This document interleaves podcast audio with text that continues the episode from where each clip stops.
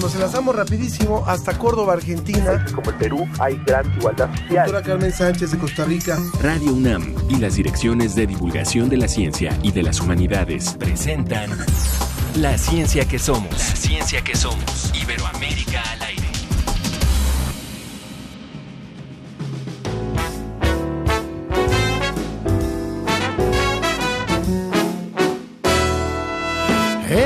Eres lo que menos me conviene, lo que tanto me apetece, lo que más me da la gana. Eres lo que siempre me repito, aquello por lo que brindo, la más lista, la más guapa. Eres lo que lo dicen las cartas, lo que puedo echar en falta, lo que no quiero perderme. Eres más de lo que se adivina, una mecha encendida, un peligro inminente. Me gustas porque me asustas, porque no tienes remedio. Me gusta porque eres bruja, porque interpretas los sueños. Me gustas porque me tientas. Porque me asustas, algo así dice Zenet en, esta, en este viernes en el que arrancamos este cantante malagueño eh, al quien vamos a estar presentando el día de hoy y quien desde el 2008 ofrece este proyecto musical, géneros latinos que van desde el flamenco hasta el tango, un poquito más de.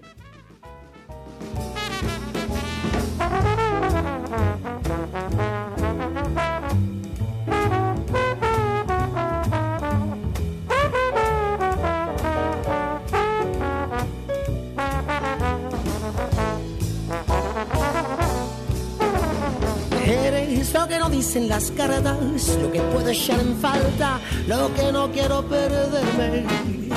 Eres más de lo que se adivina, una mecha encendida, un peligro inminente.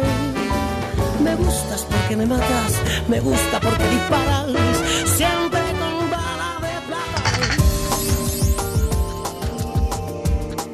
Qué sabroso, qué sabroso suena este Zenet al que estaremos escuchando.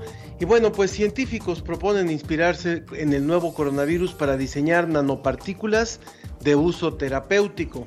La Red Mexicana de Periodistas de Ciencia investigó qué es el no- nosode-N-COVID-19, un compuesto que se anuncia como cura contra la enfermedad por COVID-19.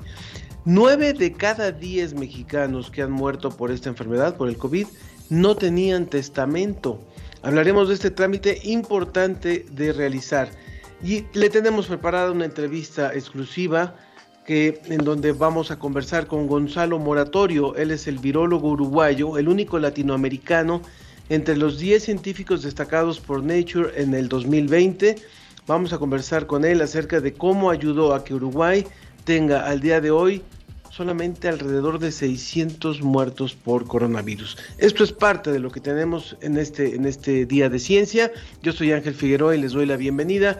Y por supuesto, como siempre, los invito a que participen con nosotros a través del Facebook en la ciencia que somos, en donde estamos transmitiendo también en vivo y por supuesto también a través de las redes de divulgación de la ciencia y de divulgación de las humanidades.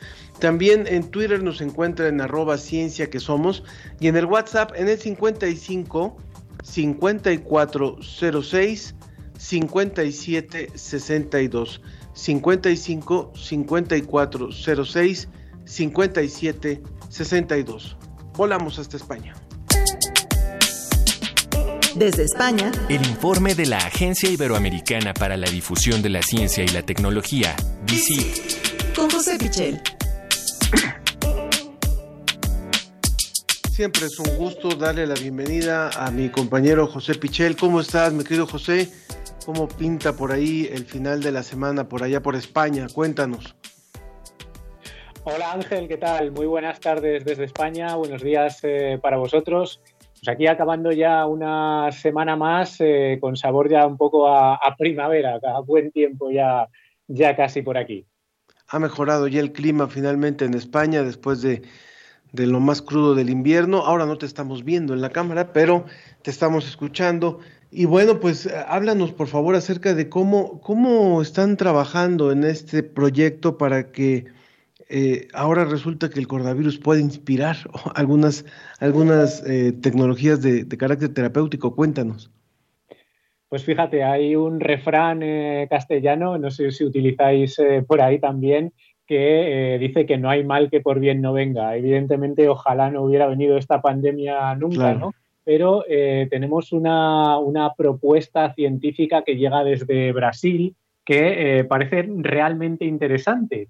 Y es que se han fijado en la estructura de, este coronavirus eh, todos la conocemos, ¿no? Es esa pequeña bolita que tiene esos salientes, esas proteínas de la espícula que se han hecho ya tan famosas, esa proteína S que se, que se une a las células humanas. Entonces lo que proponen eh, los científicos brasileños es utilizar esa estructura natural del virus eh, para fabricar nanopartículas que podrían tener opciones terapéuticas.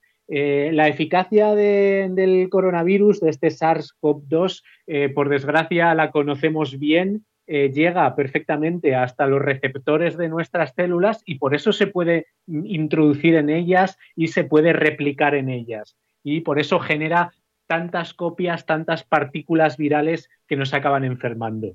Bueno, la idea es que podamos fabricar nanopartículas que se conviertan en medicamentos. Es la idea del Centro Nacional de Investigaciones en Energía y Materiales de, Brasil, de manera que tendríamos esas eh, nanopartículas y que, igual que el virus eh, se une a nuestros receptores AC2 de las células humanas, eh, pudiéramos tener soluciones terapéuticas que se unieran de la misma manera, por ejemplo, a células tumorales. por ejemplo, eso, en el caso del cáncer, sería una manera de seleccionar ciertas células que tengan eh, unos mm, receptores determinados, igual que hace el virus, eh, nos pudiéramos introducir con esas nanopartículas en las células del cáncer y destruirlas. ¿no? Eh, sería además una opción con la que se tendrían que utilizar menos cantidad de fármacos. Sería utilizar esos fármacos, esas terapias contra el cáncer de una forma mucho más selectiva y además eh, mucho más eficaz, sin eh, daños colaterales, podríamos decirlo así, y eh, reduciendo esa cantidad de, fármaco y por lo tanto también reduciendo los efectos secundarios que suelen tener los tratamientos contra el cáncer. Si eso se pudiera lograr de esa manera, con esas nanopartículas terapéuticas que imitarían esa forma que tiene el coronavirus, desde luego estaríamos ante un gran avance y podríamos decir que al final, bueno, hemos sacado algo positivo de, esta pandemia. Apasionante lo que nos cuentas y hay que recordar que finalmente así se construye la ciencia, o sea, lo que sabemos hoy no es un conocimiento reciente únicamente, sino que está basado en las experiencias que tuvieron muchos investigadores, incluso siglos atrás. Así que si, si esta pandemia sirve también en el lado positivo para generar nuevos tratamientos a partir del conocimiento que se tiene ahora de este virus, pues qué mejor, qué mejor forma de aprovecharlo. Bueno, vámonos con la siguiente información, por favor, eh, que tiene que ver con, con quienes han padecido algún, algún infarto, por ejemplo, José. Desde luego que sí, eh, no nos podemos olvidar eh, también de otras enfermedades, sobre todo las enfermedades cardiovasculares, siguen siendo la primera causa de muerte en muchos países del mundo a pesar del coronavirus. Entonces, todo lo que avancemos también eh, en ese sentido también es bienvenido. Y en este caso, tenemos una investigación eh, que nos queda aquí muy cerca de la Universidad de, Valladolid, que se ha publicado en una revista del grupo Science y que es eh, realmente esperanzadora para, como bien decías, personas que han podido sufrir un infarto de, de miocardio. ¿no? Eh, se trata de un hidrogel para curar el músculo sanguíneo. Eh, normalmente cuando se produce un infarto lo que ocurre es que tenemos un daño en el tejido eh, del músculo cardíaco. muere, muere tejido, tejido del corazón, y la idea es regenerar ese tejido, pero las terapias que, tenemos actualmente disponibles no son muy, muy eficaces en ese sentido. ¿no? Entonces, la idea utilizar un hidrogel. ¿Qué es un hidrogel en este contexto? Sería una mezcla de proteínas y de biomateriales que imitaría muy bien lo que es el entorno del corazón y eh, tendría ese efecto regenerador. ¿Cómo? Pues eh, según los investigadores evitaría eh, la cicatrización de algunos tejidos que, han quedado dañados y además podría generar nuevos vasos sanguíneos en torno al corazón. Entonces, eh, ellos hablan, según, según la publicación de esta revista del Grupo Science, como digo, de una eficacia sin precedentes en, en los pacientes. Así que, desde luego, es también una noticia muy buena eh, muy esperanzadora para eh, todas las personas que tienen enfermedades cardiovasculares y especialmente eh, para todas las que han sufrido un infarto y muchas veces quedan con, con, secuelas importantes o incluso están en riesgo de poder volver a sufrir un infarto porque queda dañado su corazón.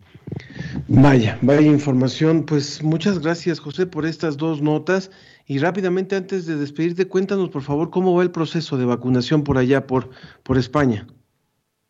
Bueno, va eh, más lento de lo que nos gustaría, esa es, eh, esa es eh, la verdad, pero bueno, avanza, avanza poco a poco. en estos momentos se han administrado casi tres millones y medio de, vacunas, de, dosis en, en, España eh, lo que supone, ya que todas eh, las que tenemos disponibles hasta este momento son de dos eh, dosis, bueno, pues supone haber llegado a 1,2 millones completando esa pauta de las dos dosis, esa pauta de, de vacunación.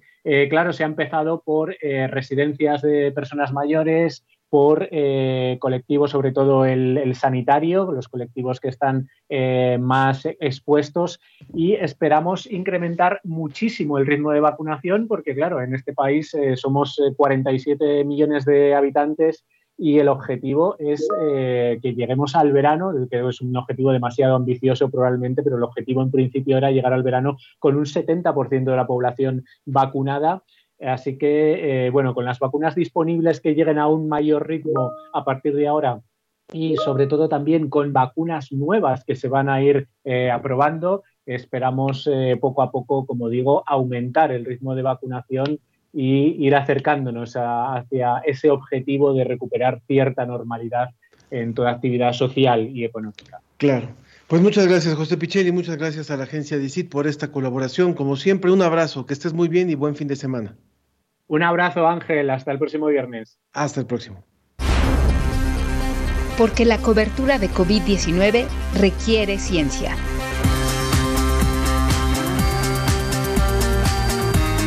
Con la Red Mexicana de Periodistas de Ciencia.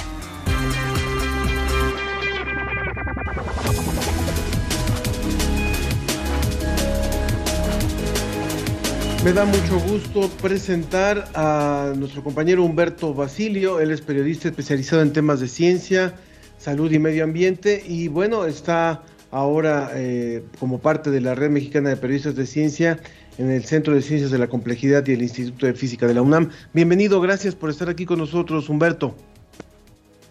¿Qué tal Ángel? Buenos días, ¿cómo estás? Un gustazo, muchísimas gracias por el espacio, por la invitación. Muy feliz aquí de estar en representación de la Red Mexicana de Periodistas de Ciencia. Por supuesto, como siempre atentos a la información que ustedes van generando, cuéntanos por favor sobre, sobre esto, sobre el reporte que tienen en esta, en esta semana para el público de la ciencia que somos. Bueno, primero vamos a hablar muy rápidamente del tema del momento, Ángel, que es el, proceso de vacunación, las vacunas que hay ahora disponibles eh, en nuestro país. Y pues bueno, eh, adelantamos primero que hasta el día de ayer la cifra que sería una conferencia de prensa eh, vespertina es de más de 2.088.000 personas vacunadas, lo que quiere decir que pues va avanzando poco a poco, pero seguramente eh, cada vez más ampliamente el proceso de vacunación en nuestro país. Hay cuatro vacunas eh, prácticamente que ya están, si no aplicándose o bien en proceso de llegar eh, a México, que son cuatro, que son la Pfizer BioNTech, la AstraZeneca, la Sputnik 5 y la Sinovac.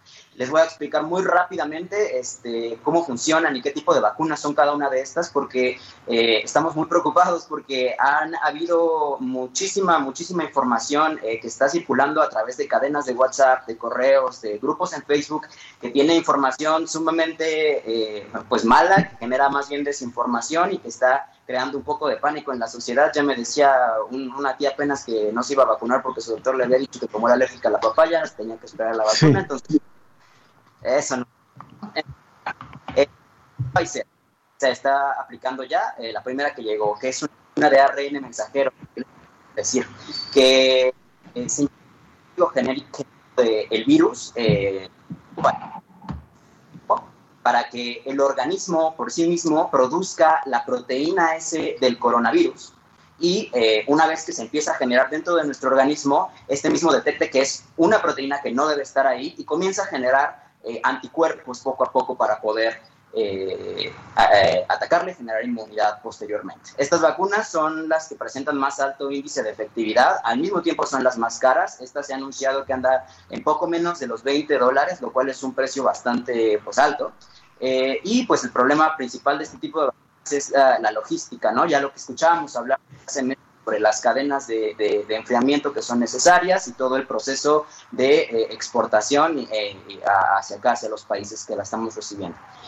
Eh, la siguiente, que es la AstraZeneca y la Sputnik, Sputnik 5, esta última que ha generado un montón de, polémica por todo este, esto de que se empezó a aplicar cuando todavía no estaban los estudios a 3, está comprobado eficacia es buena. Y pues bueno, la Sputnik 5, así como la AstraZeneca, son eh, vacunas de virus vector. Eh, esto quiere decir que un virus, eh, que no es el coronavirus, en este caso en específico fue el adenovirus AD6 y el AD5, que son los que causan resfriado común, se les hizo el código genético también de la proteína del virus, la proteína S, este, para que se generara un, así, un virus mezclado para que al introducirse al organismo, este también detectara y generara los anticuerpos para después generar inmunidad. Estas vacunas tienen efectividad también de poco más del 90%, lo quiere decir una buena, buena efectividad, eh, tienen dificultad logística de entrega y el precio es bastante más bajo, que son 3.5 dólares la media más o menos en lo que anda, por ejemplo, ahorita Sputnik 5 se anuncia que también ya está por llegar a México en los próximos meses es esta vacuna de Sinovac, que es una vacuna de, virus inactivo. Y pues prácticamente este es un, eh, un, virus, el propio coronavirus, que se crece en el laboratorio y luego se inactiva para que le sea imposible replicarse una vez que entra a nuestro organismo por medio de la vacuna. Y pues bueno, el organismo lo mismo la detecte y vaya generando anticuerpos eh, dentro de los siguientes días, semanas más o menos. Eh, son caras también en su producción debido a los procesos químicos que llevan y eh, también cuentan con muy buena eficacia. Pues bueno, es importante mencionar esto, Ángel, por lo que te comentaba ya de eh, el problema de la desinformación que está habiendo ahora mismo. Qué bueno, qué bueno que lo que lo aclaras, qué bueno que lo aclaras, Humberto. Y bueno, vámonos, vámonos rápidamente a la cápsula que nos han preparado también. Sí, eh, en esta ocasión, Ángel, este, estuvimos investigando un nosode, que es un producto homeopático que se ha estado vendiendo eh, en México en los últimos meses como una vacuna no como un coadyuvante, no como un tratamiento, sino como una vacuna homeopática, ¿no? Entonces, al principio, cuando estábamos haciendo la verificación de esta información, pues pensamos que sería pues, bastante fácil eh, eh, eh descartar, bueno, más bien, este, sí, descartarla, porque pues obviamente no había vacunas en el momento en el que esta se produjo, estaban diciendo que desde marzo ya estaba hecha, la produjo un investigador en ciencias agrarias de la Universidad de Chapingo, de nombre Felipe de Jesús Ruiz Espinosa, eh, que dice que había hecho este nosode a través de eh, fluidos de un enfermo, específicamente flemas, sarro y saliva, eh, que se que diluyó en agua y alcohol, ¿no? Entonces... Vamos, vamos a escucharlas. Perfecto. Vamos a escucharlas, si te parece. Esto es COVID Conciencia. Periodismo científico en tiempos de COVID-19. El nosode N-COVID-19-MC se ofrece gratuitamente en varios estados de México como una vacuna homeopática que promete, sin ninguna prueba, protocolo o ensayo clínico, prevenir, curar e incluso revertir las secuelas del virus SARS-CoV-2 en las personas infectadas. El compuesto fue creado por el doctor en ciencias agrarias e investigador de la Universidad Autónoma de Chapingo, Felipe de Jesús Ruiz Espinosa, quien asegura haber desarrollado la fórmula a través de fluidos de un enfermo diluidos en agua y alcohol. Ruiz afirma que él y su equipo han distribuido más de 350 mil dosis de nosode COVID-19 en el país y han curado a más de 7 mil personas desde marzo hasta la fecha. Sin embargo, no existe registro alguno que permita confirmar dicha información, ya que todo está basado en testimonios anecdóticos de sus pacientes. A partir de su formulación con base viral, los defensores de la homeopatía llaman a los nosodes vacunas. Su argumento es una comparación simplista por el hecho de que al estar hechos con virus pueden crear una respuesta inmune en el organismo. Pero los nosodes no cuentan con pruebas clínicas que validen su eficacia y seguridad como sí los tienen las vacunas. Aunque la Organización Mundial de la Salud contempla la homeopatía dentro de los tratamientos medicinales alternativos, es clara con respecto a su uso. No se recomienda para tratar enfermedades con altos índices de mortalidad debido a la débil evidencia sobre su efectividad. De acuerdo con el plan de Ruiz Espinosa para que se masifique el producto, el primer paso es que tanto la Secretaría de Salud como el Consejo Nacional de Ciencia y Tecnología evalúen su eficacia en personas enfermas y sanas, por lo que mandó un protocolo clínico con las instrucciones para ser evaluado. Sin embargo, ni la Secretaría de Salud ni CONACIT han respondido a las solicitudes de Ruiz Espinosa para realizar la evaluación. Esto debido a que la instancia encargada de evaluar estos procesos es la Comisión Federal para la Protección contra Riesgos Sanitarios, COFEPRIS. COVID Conciencia tuvo acceso a dicho protocolo que plantea con detalle cómo debería hacerse el estudio para demostrar que el producto es capaz de curar al enfermo y además revertir los efectos de la enfermedad en su organismo. Tras una revisión, Tania Rivera Hernández, catedrática de CONACIT y comisionada a la Unidad de Investigación Médica en Inmunoquímica del Instituto Mexicano del Seguro Social, lo calificó de escueto, con errores técnicos obvios y fácil de detectar que no había sido redactado por profesionales de la salud. De hecho, Ruiz Espinosa afirma tener años de experiencia preparando productos agrohomeopáticos para plantas y animales, pero carece de una cédula médica profesional que lo faculte para crear este tipo de productos para humanos. Al respecto, la Universidad Autónoma de Chapingo, institución que avala la profesión del investigador, dijo a COVID Conciencia que no tiene un departamento dedicado a la medicina, por lo cual se deslinda de cualquier proyecto que Ruiz Espinosa esté promoviendo en ese campo. Según varios especialistas consultados al respecto, si bien consumir el noso de COVID-19 no pone en riesgo la salud de las personas, sí genera una falsa percepción de seguridad por lo que quienes lo consumen pueden dejar de aplicar las medidas sanitarias recomendadas e incluso pueden pensar que no es necesario vacunarse por creer que están protegidos, lo cual es totalmente falso. Esto fue COVID Conciencia Periodismo científico en tiempos de COVID-19.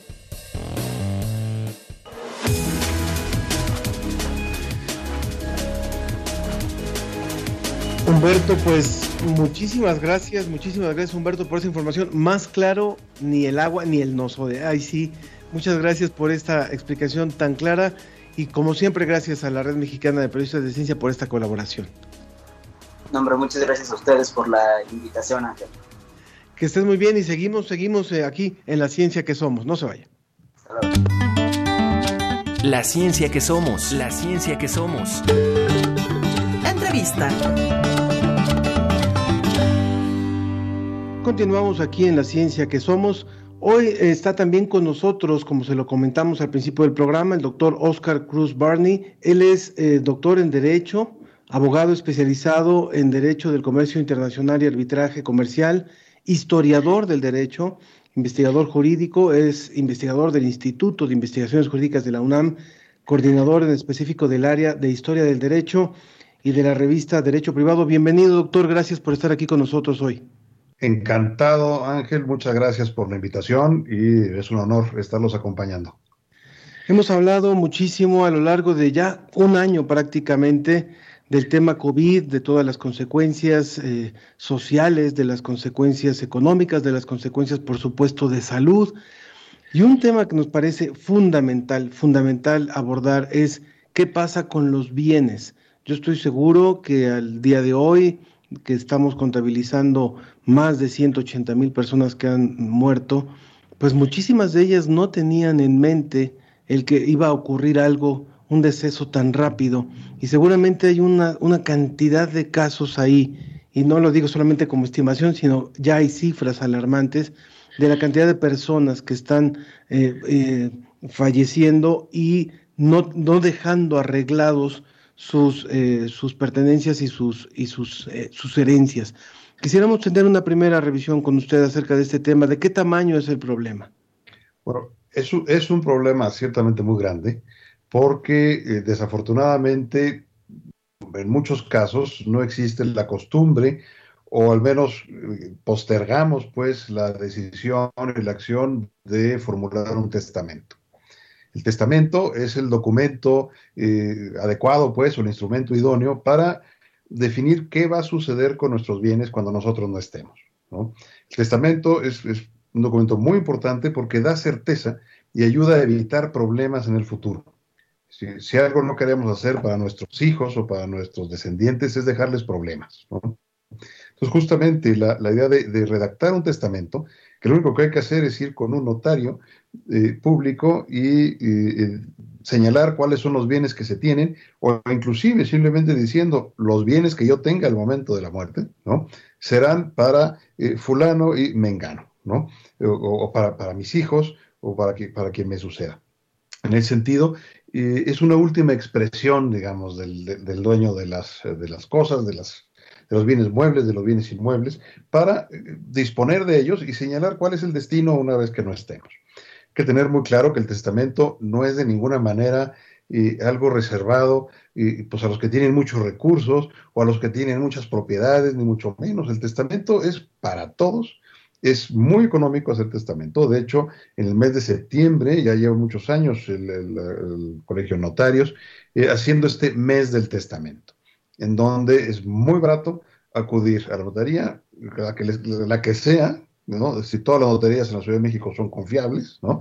y, dictar el testamento correspondiente. De esa manera, pues nos evitamos problemas y le, evitamos, evitamos dejar problemas a nuestros, a nuestros herederos, a nuestra descendencia. ¿No?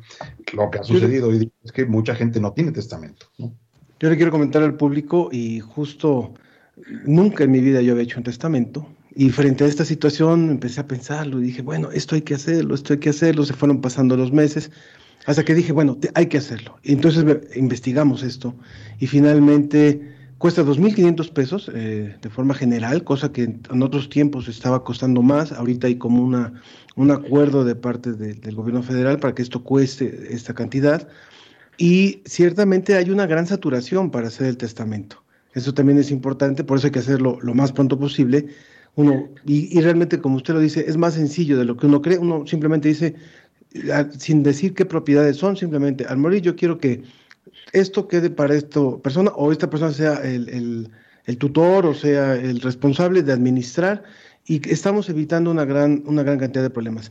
Hay cifras que han manejado en, en, el ámbito de notarios que hablan de alrededor de 94% de muertos por COVID que se mueren sin testamento. ¿Es tan alarmante el problema? Es tremendo. Sí es, sí es, a ver, sí es un problema muy grande y es un problema que eh, obligará a los, a los descendientes, pues, a los supervivientes, a tener que ir a tribunales a, abrir las sucesiones por la vía legítima, que es como se llama. Digamos que la, que la, la herencia la herencia es la sucesión de todos los bienes del difunto, ¿no? Todos sus bienes y todos sus derechos, y también sus obligaciones, ¿no? Que aquellas que no se extinguen por la muerte, ¿no? Pensemos los impuestos. y, esa herencia se, deja a los herederos, ya sea a través de la expresión de la voluntad del difunto cuando hace un testamento y dice a todos mis hijos por partes iguales o, a, mis hijos dividiéndolo de esta manera o a mi esposa o a mi esposa o a mi concubina o a mi concubinario, ¿no? O bien, si no hice testamento, se abre lo que se conoce como la sucesión legítima, en donde la ley, es decir, el Código Civil, en este caso, el, libro tercero del Código Civil de la Ciudad de México, antes del Distrito Federal, contiene las disposiciones sobre sucesiones. Y ahí se establece, pues, cuáles son eh, las disposiciones generales de, cómo abrir la sucesión legítima y cómo se dividen los bienes. Entonces, ¿qué sucede? Cuando fallece alguien sin testamento, lo que se tiene que hacer es hacerle saber al juez, que es el juez civil de primera instancia, en este caso de la Ciudad de México, que eh, ha fallecido una persona. Aquí es muy importante contar con el acta de defunción, fundamental, es uno de los documentos este, básicos para poder eh, funcionar pues, en, materia sucesoria. Y presentando ese acta de, defunción, se presenta el acta y se, y se, le hace saber al juez pues, quiénes son los hijos, la esposa, esposo, concubina, concubinario que, sobreviven, digamos, que sobreviven al difunto. Y el propio Código Civil establece una serie de reglas de cómo repartir los bienes. ¿no? Entre los hijos, entre eh, los hijos, con los hijos adoptados, con, eh, si no hay hijos, con los hermanos, con los padres en un momento dado. O sea, el Código Civil es una cosa que hay que tener muy claro. La ley ¿sí? Eh, prevé la, la, posibilidad de que la gente fallezca sin testamento y le corresponde al juez civil de primera instancia el que el, el, trámite, digamos, para, para, poder adjudicar los bienes de que se trate. Que si es un terreno, que si es una casa, que si la casa está hipotecada, pues no importa, ¿no? Este, la hipoteca no es más que una garantía sobre, este, en donde es, es, un medio de garantía en donde la casa se ofrece garantía, pero la casa sigue siendo propiedad de la persona que fallece y en un momento dado, pues, de sus herederos. En ese sentido, una vez que se abra una, que se abre una, una eh, sucesión, tiene que, lleva varios pasos o varias etapas, ¿no?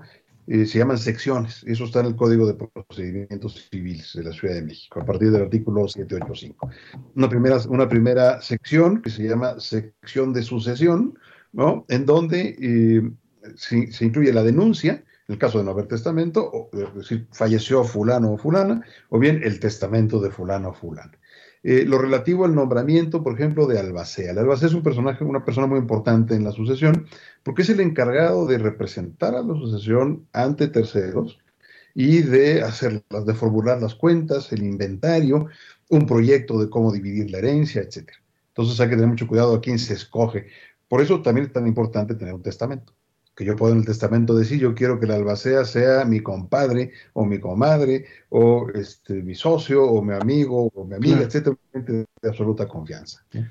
Qué importante es hablar de este punto eh, en medio de todo lo que estamos viviendo. Creo que en este caso un testamento, cuando se tienen bienes, por supuesto, pues se convierte también en un acto de amor hacia los que se quedan, hacia los que, hacia quienes hereda se evitan problemas que son fundamentales. O sea, imagínense a alguien que encima de perder a un familiar tiene que meterse a toda una dinámica de un proceso intestado y demás para poder eh, tener recursos. Muchas veces las familias se han quedado también con muy pocos recursos a partir de, de atención médica y demás. Y qué mejor que hacerlo.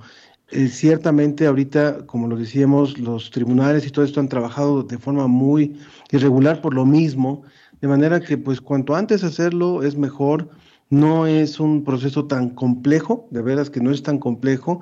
Sí, posiblemente entre que la primera visita al notario y la segunda vamos a tardar unas semanas o un mes tal vez en lo que ya está hecho el protocolo para firmar el, el documento final, pero qué importante es, más ahora, sobre todo cuando estos procesos uno no sabe y esto es como una ruleta rusa y ojalá que no, que no nos toque, pero si, si nos toca, evitamos dejar problemas. Y algo fundamental que creo que es importante que el público tenga presente es que si tengo testamento otorgado ante el notario, puedo llevar la sucesión ante el notario. No tengo que ir con el juez, con lo cual me ahorro tiempos, me ahorro recursos y hago la cosa menos, menos compleja, ¿no?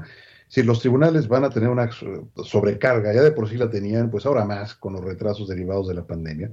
Entonces, si tengo testamento, ya yo no tengo que ir a un tribunal, sino que voy directamente con, con un notario que no tiene que ser ni siquiera el mismo con el que abrí el testamento, puede ser cualquiera, y ante él llevar la sucesión lo cual, este, como, como, bien mencionaste, es un acto de amor a, mis, a, mi descendencia, en términos de facilitarles las cosas, ¿no? Quitar amargura al momento, etcétera, y hacer las cosas más sencillas, ¿no? Claro. Doctor Oscar, Cruz, nos queda un par de minutos, pero algo que es fundamental. Eh, esto es el caso ideal, ¿no? Es decir, bueno, tomo la precaución, lo hago, eh, tomo mi tiempo y ojalá que no ocurra nada en el camino, pero bueno, está. ¿Qué pasa si alguien, y esto para poder ir cerrando, qué pasa si alguien cae enfermo mañana y no había hecho testamento? ¿Hay alguna alternativa que la ley reconozca para poder proteger a, los herederos? Si se puede tener acceso eh, a la persona, eh, con todas las precauciones del caso, puede ir el notario a tomar nota del testamento a donde se encuentre la persona. Y esa sería, pues, digamos, la opción número uno. Urgente, eh, digamos. Urgente, este, y la que daría mayor certeza a los, a los herederos.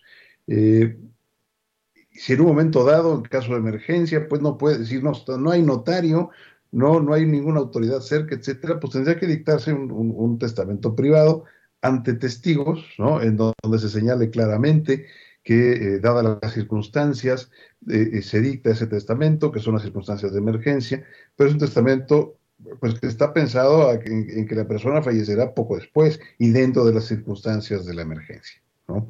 y eso pues eso solo es el problema con el COVID es que con la pandemia es que no se tiene acceso al enfermo, ¿no? y, que, y que muchas veces el enfermo está entubado, ¿no? Entonces no puede dictar testamento, sino, si ni, siquiera, ni siquiera existiría esa opción. Por eso, ante la, ante la, gravedad de la pandemia y las circunstancias de la pandemia, donde, donde no se podría ni siquiera expresar la voluntad, por eso lo importante es dictarlo antes. ¿no? Dictarlo, desde, esperamos todos pues que nadie se enferme más, antes de que nos enfermemos, dictar el testamento. Si no, pues se tendrán este, unos cuantos días en lo que me enfermo, ¿no? Este, pues más vale dictarlo, pedir que vaya el notario, y si no, pues hacerlo, hacerlo en esas condiciones de emergencia, ¿no? Que una vez entubado, pues se acabó. Si ya no hay manera de expresar la voluntad. Doctor Oscar Cruz, Oscar Cruz eh, ¿alguna liga del Instituto de Investigaciones Jurídicas donde pueda encontrarse más información sobre esto? Sí, yo les recomendaría a todos que visiten la página del Instituto de Investigaciones Jurídicas de la UNAM.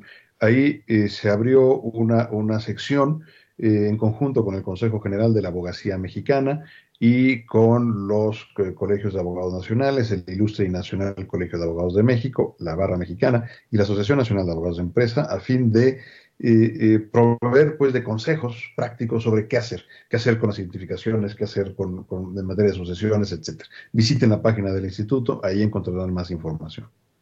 Yo le agradezco muchísimo, doctor Oscar Cruz Barney, que haya estado con nosotros hoy del Instituto de Investigaciones Jurídicas de la UNAM. Gracias por esta orientación y bueno, pues creo que es de gran utilidad para el público que hoy nos escucha. Muchas gracias, doctor. Gracias a ustedes. Un placer. Continuamos en un momento más con la ciencia que somos. Lo que yo veo en la pandemia es que a veces me aburren mis clases y extraño a mis amigos. Lo que yo veo de esta pandemia es que estoy más tiempo con mi familia. Lo que yo veo en esta pandemia es que podemos abrazarnos también con palabras. Participa en el concurso. Lo que yo veo en la pandemia de humanidad es comunidad. Tienes hasta el 5 de abril para mandar tu trabajo. Para más información, visita humanidades.unam.mx. Humanidad es escuchar a los niños.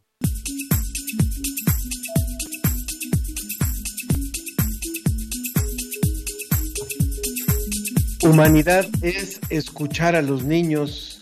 Cierra el promo de este concurso. Invitamos, por supuesto, a todos los, los niños de...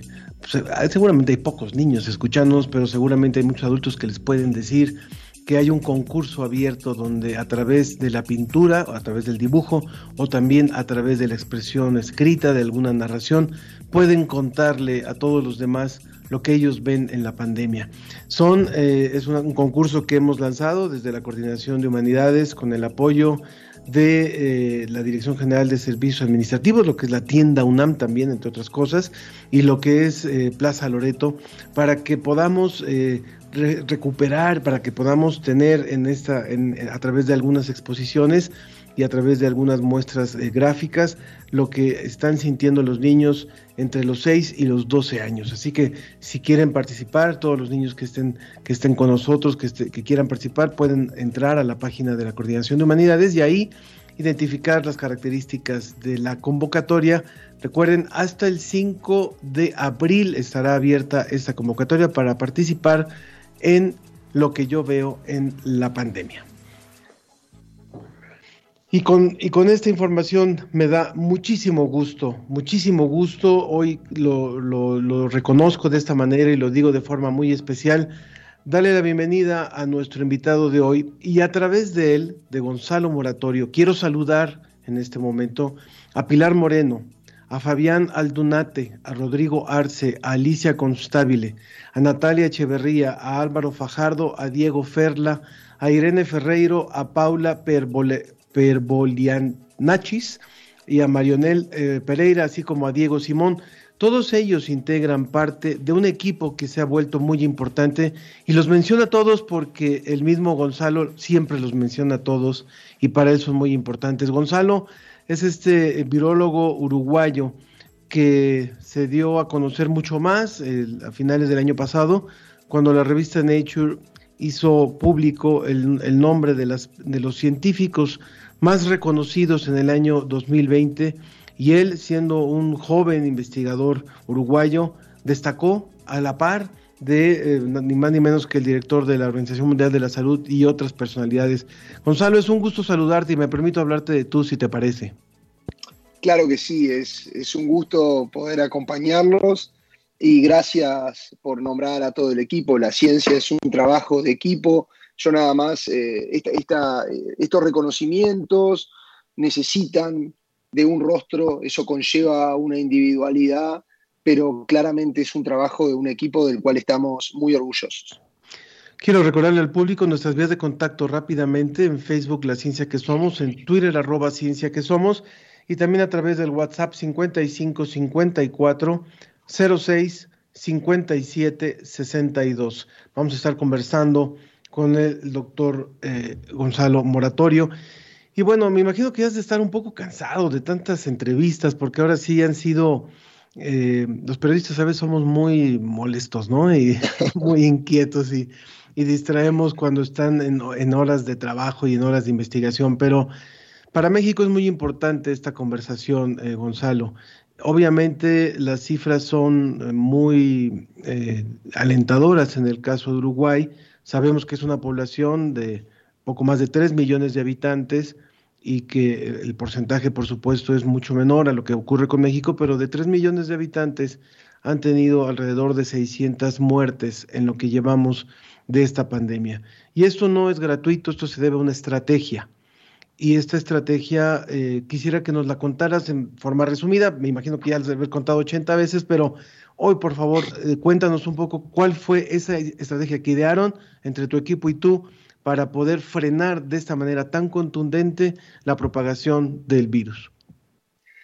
¿Cómo no? En primer lugar, eh, tuvimos la, la fortuna de que desde el momento cero hubo un alineamiento entre autoridades nacionales, autoridades de la salud y la academia y los científicos. Eso nos permitió poder derribar nichos, chakras, poder entender que si nos situamos a un año, a la fecha de hoy, por febrero del 2020, esta guerra comercial que vemos con las vacunas, de alguna manera existía con la capacidad de testear, ya que habían cinco o seis protocolos académicos colgados en la página de la Organización Mundial de la Salud y prácticamente no, existía o se estaba empezando a desarrollar todo lo que era el diagnóstico molecular. Lo que pudimos hacer fue utilizar esa información que venía principalmente de Italia y de España, que fue a la que le terminamos de creer, ya que la información cuando salía de China por diversas razones, culturales y demás, creo que todo, todo el occidente pensó que tal vez eh, faltaba información, pero utilizar esos mensajes de Italia y de España, utilizar la posibilidad de recibir un posible mensaje del futuro, y anticiparse a un destino, fue lo que nos hizo trabajar mucho y por finales de febrero decir, bueno, eh, hoy el Ministerio de Salud Pública del Uruguay nada más tiene 100 test, la capacidad de, en febrero del 2020 de testear a 100 personas y era lo que le llegaba de la Organización Mundial de la Salud, y nosotros en el freezer, a menos 20 grados Celsius de nuestro laboratorio, en ese mismo momento teníamos 2.000, eh, cuando todavía no habían comenzado los casos del Uruguay. También me parece importante resaltar, como decías vos, las diferencias demográficas, las diferencias que hacen que administrar un país como el Uruguay sea significativamente más sencillo que un monstruo en tamaño como puede ser México, por ejemplo. Pero al disponer de, este, de esta metodología de PCR en tiempo real, lo que hicimos fue ir por fondos. Esos fondos nos permitieron generar cientos de miles de estos test y no solo con eso, alineamos a las universidades, a los institutos de investigación, para que todos en listas compartieran qué equipos tenían, ya que veía que en España existía un montón de equipos ociosos de PCR y de manos altamente calificadas que tal vez no eran virólogos, pero conocían cómo hacer y desplegamos un equipo largo y ancho de todo el país. Montamos laboratorios de biología molecular, eh, utilizando equipos de diferentes laboratorios de la en todos los hospitales públicos de la capital de Montevideo, donde se concentra más de la mitad de la población de todo el país, cerca de un 70% de la población de todo el país. Suministramos los test, capacitamos gentes y luego fuimos al interior, a otros departamentos y departamentos clave, principalmente fronterizos con Brasil, país que ocupa el top 3 en cuanto a infectados del mundo para intentar contener las olas, ya que en el Uruguay existen muchas ciudades binacionales. Todo esto nos permitió en tiempo récord tener lo más importante para contener la epidemia, que es el testeo de la estrategia Tetris, de testear, eh, aislar ¿sí? y trazar los, los contactos para seguir aislando y de esa manera intentar que, que ese foco, ese incendio, de contagios no se propague. Esto fue hecho con mucho éxito hasta noviembre del, año pasado. Y hoy en día la situación en Uruguay lamentablemente cambió. Seguimos con números muy favorables en comparación al mundo, pero de estas 600 muertes, si pensamos que las 400 últimas muertes tuvieron lugar en, los últimos dos meses, dos meses y medio, no se explica la fatiga, el cansancio de la gente, el buen tiempo, el buen clima, aquí es verano, la apertura. Es importante entender que el Uruguay nunca entró en ningún estado de cuarentena obligatoria estricta, pero todas estas herramientas se dispusieron y, bueno, fue por eso tal vez que fuimos reconocidos en, la revista Nature.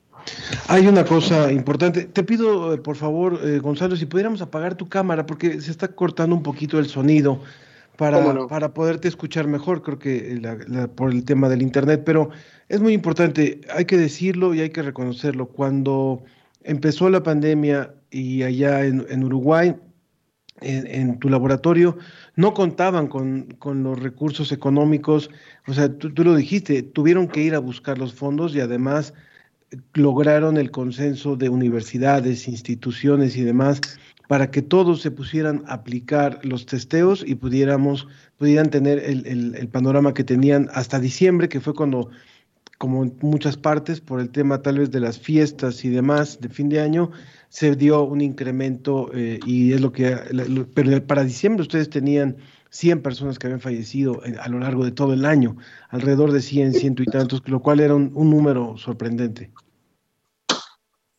Exacto, exacto. Ese número fue sorprendente en diciembre, inclusive en noviembre eran, era, por supuesto, un número menor.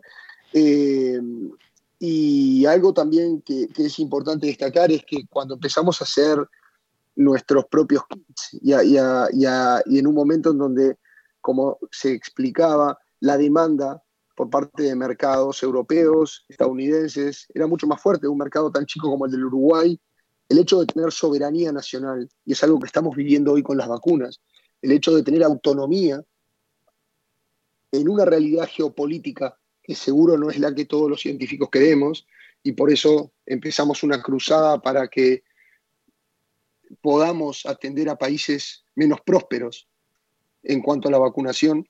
Lo mismo pasó con, la capacidad de testeo molecular.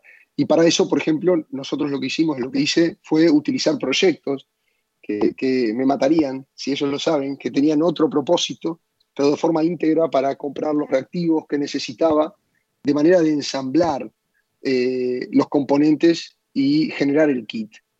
Esto para los biólogos moleculares, generar un kit de QPCR no tiene mucha complicación, hay que decirlo, no tenemos que quedarnos con la idea de que reinventamos la rueda. Lo importante era poder hacerlo con lo que teníamos en el país, poder escalarlo eh, y poder compararlo y mostrar que era tan bueno o mejor que muchos test de marcas internacionales y abrirlo, abrirlo, democratizarlo y llevarlo a todas las máquinas de PCR. Hay muchas compañías que tienen sus máquinas cerradas y que utilizan solo los reactivos de, esa compañía, por ejemplo.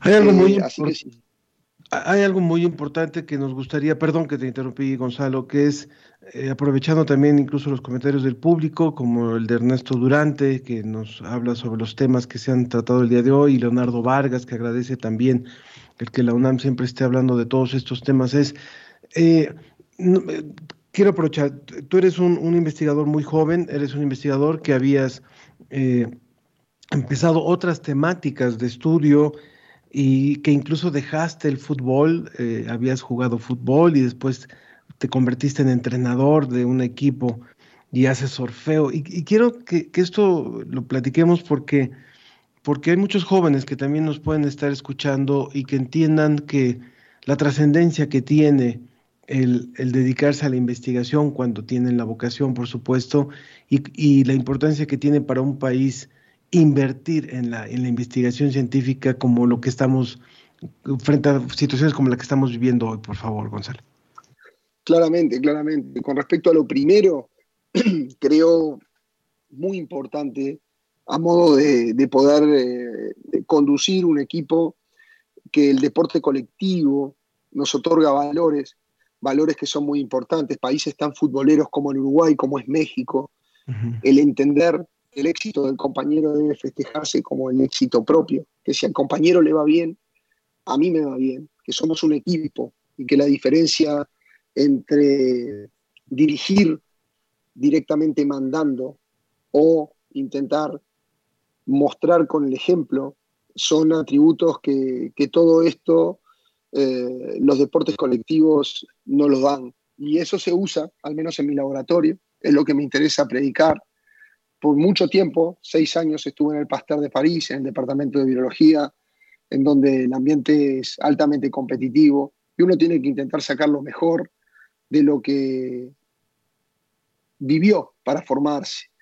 Por, otro lado, como, como me decías, eh, creo que ha sido un trabajo de, muchísimo tiempo. Hoy estamos trabajando en, lo que es eh, generar, y ya tenemos métodos para identificar las variantes, lo importante de apostar a la ciencia para un país, lo importante de, de creer que apostando en innovación, en ciencia, en tecnología, es la manera que países como los nuestros pueden claramente impactar en su Producto Bruto Interno global a lo largo de 10, 15 años. Hay que generar conocimiento. Generar conocimiento es generar valor agregado.